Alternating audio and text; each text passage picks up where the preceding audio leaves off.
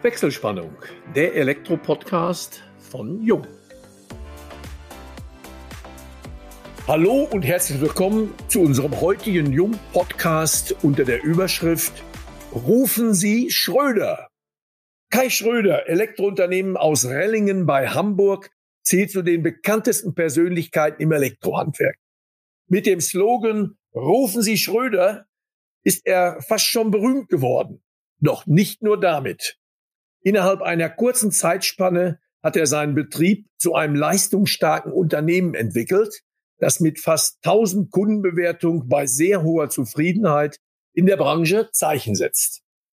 Seit letztem Jahr ist er nun auch als Autor tätig. Mit seinem Buch Der Laden läuft, die Kunst in Zukunft einzukaufen, beschäftigt er sich unter anderem mit der Frage, ob im Internet tatsächlich alles billiger ist. Darüber diskutieren wir mit ihm.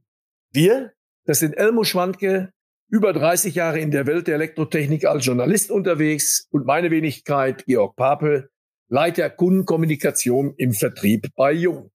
Ja, Kai, herzlich willkommen und vorweg schon der Dank, dass du bei unserem kleinen Elektro-Podcast mitmachst. Und seit langem haben wir mal wieder die Achse von Nord nach Süd durch die Republik komplettisiert.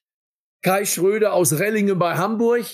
Wir sitzen ja als Firma Jung mitten im Sauerland und die Grüße gehen in den Oberallgäu zu Elmo in den tiefen Süden. Ja, vielen Dank, Georg, und ein ganz herzliches Willkommen, Kai. Ich kann unseren Zuhörern und Zuhörern schon sagen, das wird ein sicherlich sehr, sehr spannender Podcast, weil Kai, du bist nicht nur Elektrounternehmer aus voller Leidenschaft, du bist Autor, vielfältige andere Aktivitäten, die du im Rahmen deines Unternehmens entwickelst. Und wir möchten natürlich zum Eingang erstmal wissen, wie ist es überhaupt dazu gekommen? Seit 2005 habe ich recherchiert, hast du dein Unternehmen übernommen von deinem Vater, wenn das richtig ist. Und eigentlich, wenn man das heute sieht, hast du ein erfolgreiches Handwerksunternehmen, aber es war am Anfang gar nicht so erfolgreich. In deinem Buch habe ich gelesen, dass du zunächst auf dem Weg gemeinsam mit deiner Mutter zum Arbeitsamt gewesen bist und eine Lösung für die Probleme eures Betriebs gesucht hast. Vielleicht erzählst du uns etwas darüber. In der Tat, also ich bin seit 2000 bei meinen Eltern damals die ersten fünf Jahre im Betrieb angestellt gewesen und habe dann eben rechtlich 2005 alles übernommen von meinem Vater und führe das jetzt eben schon seit 2005 in zweiter Generation hier. Das stimmt schon. Also wie alle Handwerksbetriebe haben wir auch gute und schlechte Zeiten durchlebt und hatten eben Anfang der 2000er Jahre, eben 2002, 2003 auch mal eine Zeit, wo nicht so viel bei uns los war.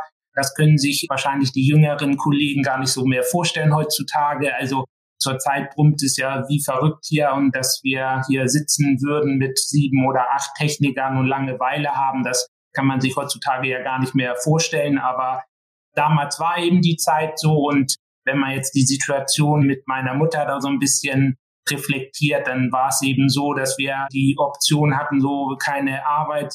Der erste Monat verging, der zweite, was macht man, um dann eben entsprechend die Kosten zu sparen war eben die Überlegung, entlassen wir jetzt einen Gesellen, der schon viele Jahre bei uns ist, den wir aber vielleicht in zwei, drei, vier Monaten auf jeden Fall wieder brauchen oder können wir eben meine Mutter, die eben auch im Betrieb angestellt war, weil sie ganz normal Vollzeit auch mitgearbeitet hat, die Buchhaltung gemacht hat, könnten wir eben darauf erstmal von den Kosten her verzichten. In der Tat waren wir da auf dem Weg zum Arbeitsamt. Aber das ist eben auch schon 20 Jahre her und wie gesagt heute gar nicht mehr vorstellbar. Das haben wir weit hinter uns gelassen.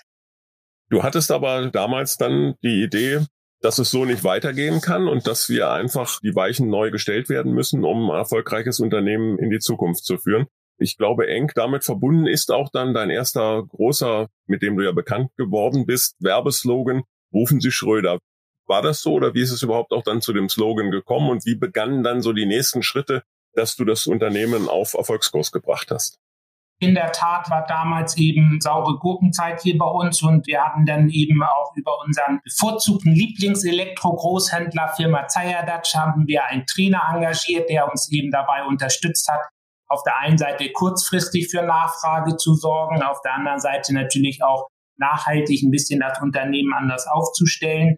Das ist ja auch eine Herausforderung, die wir jetzt in den heutigen Zeiten immer parallel mit einfließen lassen in unseren Arbeitsalltag hier. Wir hinterfragen uns ja ständig, was können wir besser machen, wie können wir uns besser ausrichten und so weiter. Und damals war eben die Situation aufgrund der geringen Auftragslage so. Und dementsprechend hatten wir da eben ein Strategie-Meeting, einen Tag mit dem Trainer und am Ende des Tages waren da Schritte, die wir gehen wollten zusammen und dann waren wir uns einig, jetzt brauchten wir noch irgendwie einen besseren Slogan.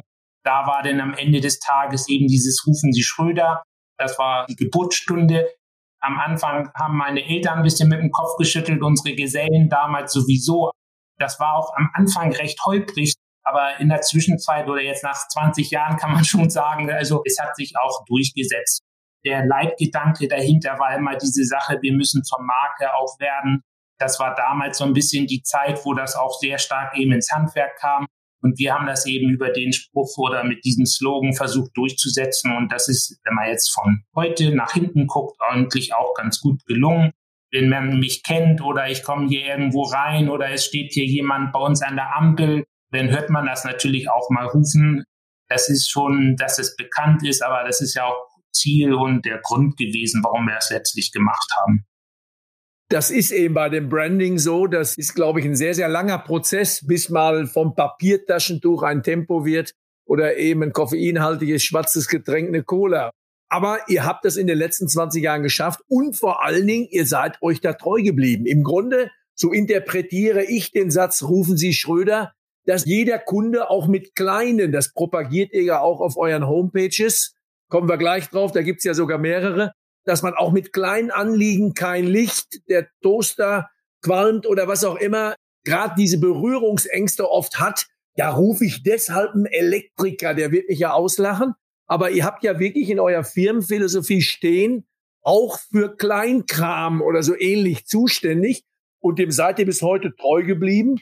Und wenn ich kurz mal die Referenzen von eurer Homepage zitieren kann, haben wir bis heute 50.000 Installationen und Reparaturen durchgeführt und realisieren jährlich über 2000 Aufträge. Das können da natürlich alles keine Groß- oder Größtaufträge sein, sonst wärt ihr mit 14 Mann, glaube ich, ein bisschen überfordert.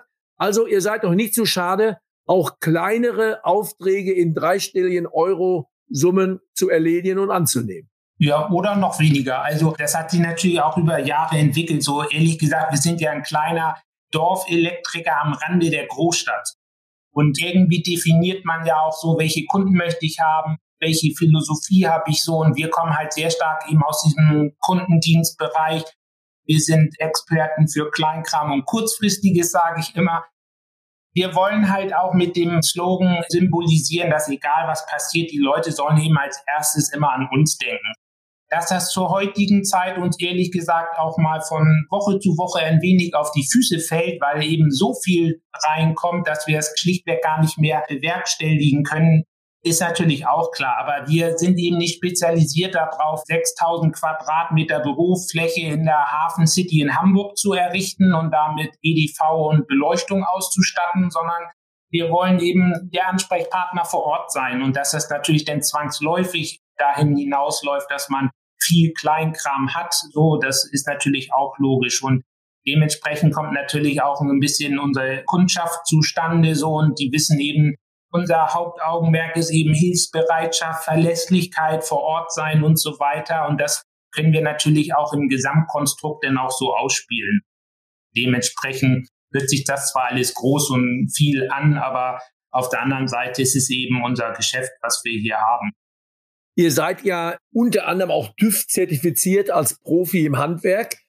Für die TÜV-Zertifizierung benötigt man ja eine möglichst neutrale Bewertungsplattform. Da seid ihr Mitglied im Institut für Kundenzufriedenheit und habt dort knapp 1000 Bewertungen und die sind, fünf ist das Maximum, 5.00 und da liegt er mit knapp drunter 4.89. Also die 5 geht ja nicht, aber es gibt immer, das wissen, glaube ich, unsere Zuhörerinnen und Zuhörer, den einen oder anderen, ja, weiß ich nicht, Neider sind es manchmal und im schlimmsten Fall vielleicht wirklich ein Kunde, der man nicht ganz zufrieden war. Aber das ist schon verdammt gut, um nicht zu sagen extrem gut.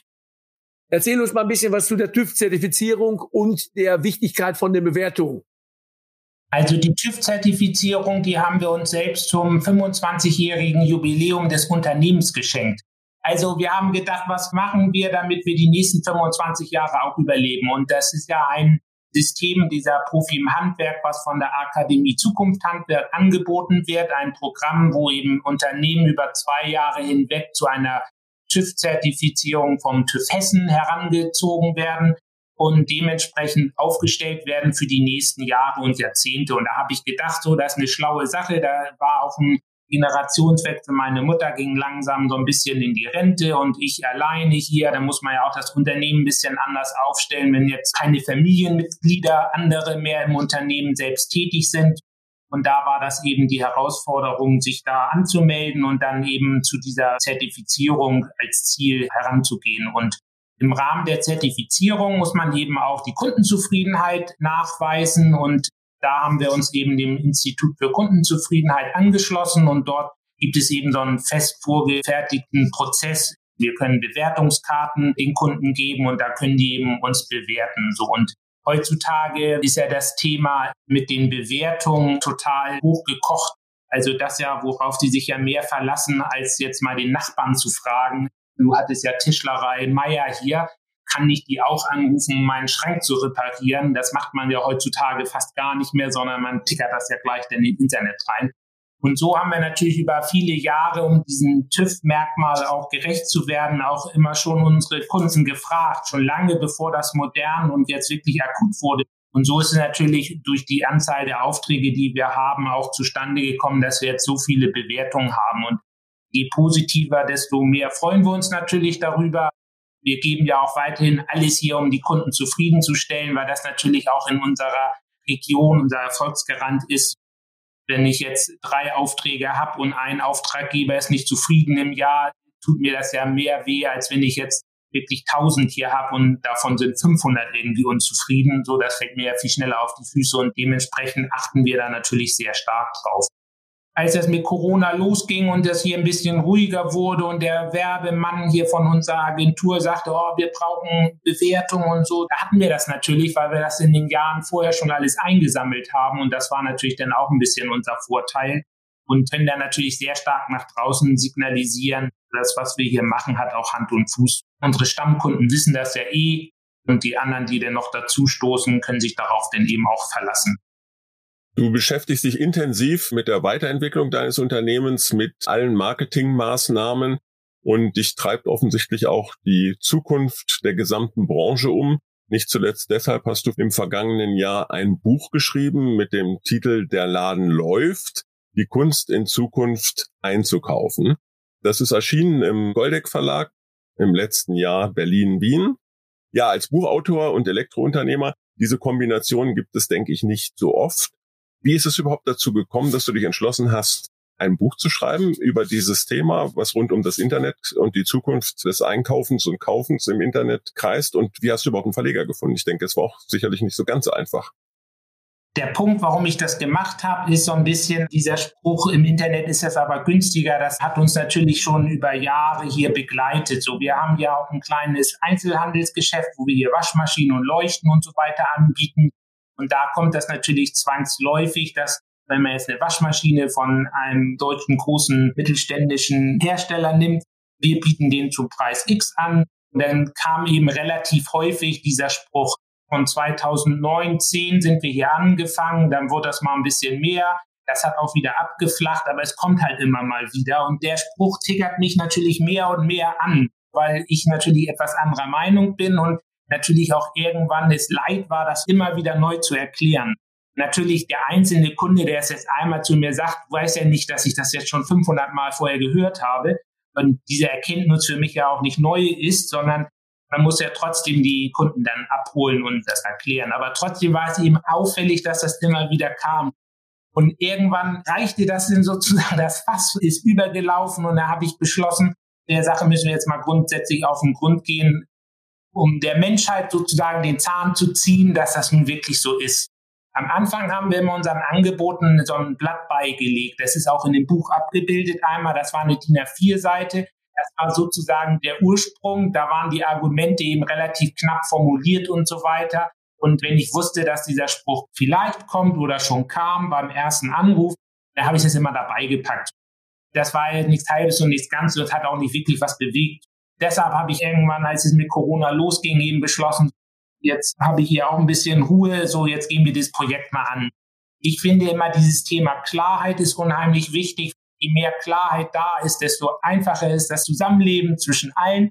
Und dementsprechend habe ich gedacht, so jetzt muss das mal von A bis Z hier ein bisschen beleuchtet werden. Und so ist es zu dem Buch gekommen, weil das Ganze ja natürlich auch ein bisschen komplex ist.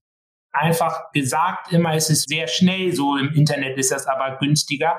Aber trotzdem muss man es jetzt auch ein bisschen getrennt und differenziert betrachten. Ist ja nun ein bisschen umfangreicher geworden, aber so finde ich zumindest ist es jetzt einmal in Klarheit denn ausgesprochen und so kann jeder sich davon teilnehmen. Also das ist ja auch ein bisschen einmal für Kunden geschrieben natürlich. Die können hinterfragen, ist das nun sinnvoll, wie ich hier einkaufe? Es ist aber natürlich auch für Verkäufer gedacht, weil die diesen Satz natürlich auch hören und ein bisschen Motivationsbuch und so soll es natürlich gleichzeitig auch sein.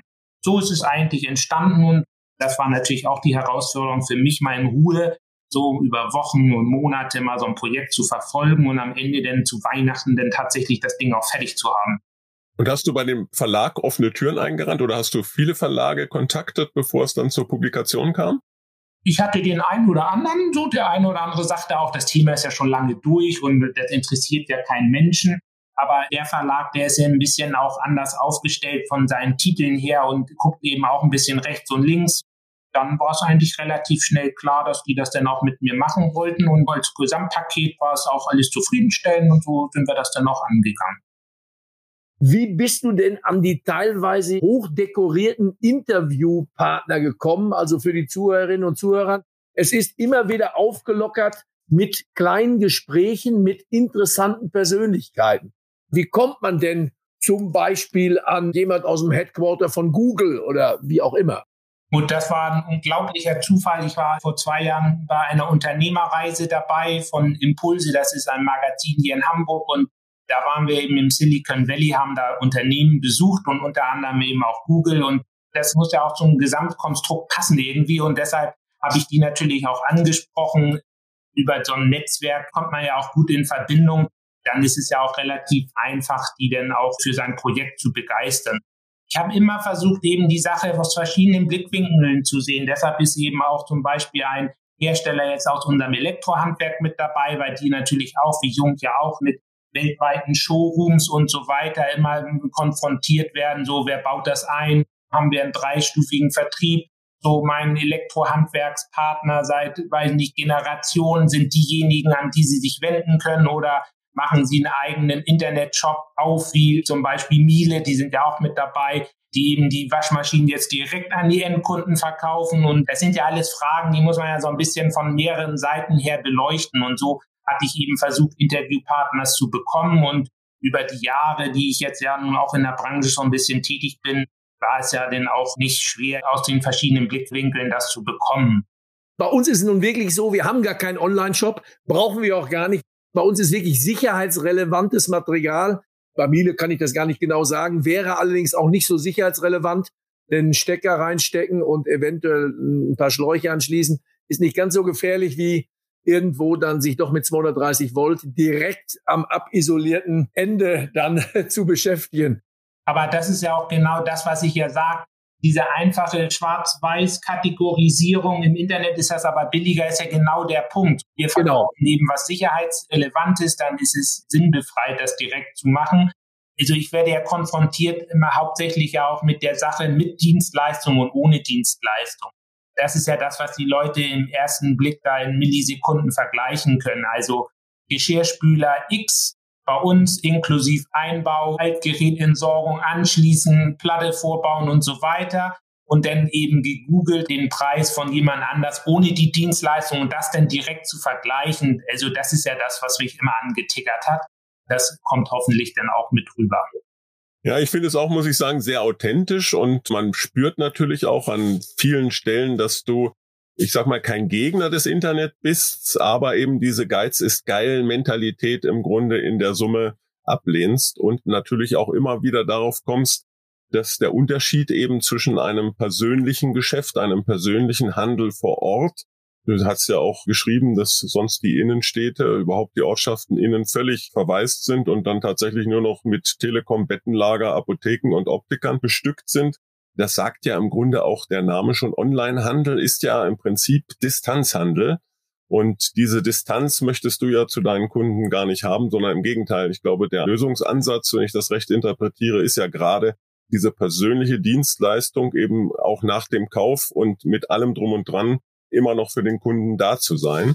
Dies Persönliche ist für dich besonders wichtig, glaube ich auch. Also davon leben wir ja. Da machen unsere Mitarbeiter ja auch großartige Jobs. Wir haben ja mit Kunden auch viel privat halt zu tun. Davon leben wir ja, dass wir mit denen da direkt kommunizieren und eine Lösung anbieten können, die ihre Bedürfnisse oder ihre Probleme gerade lösen. So.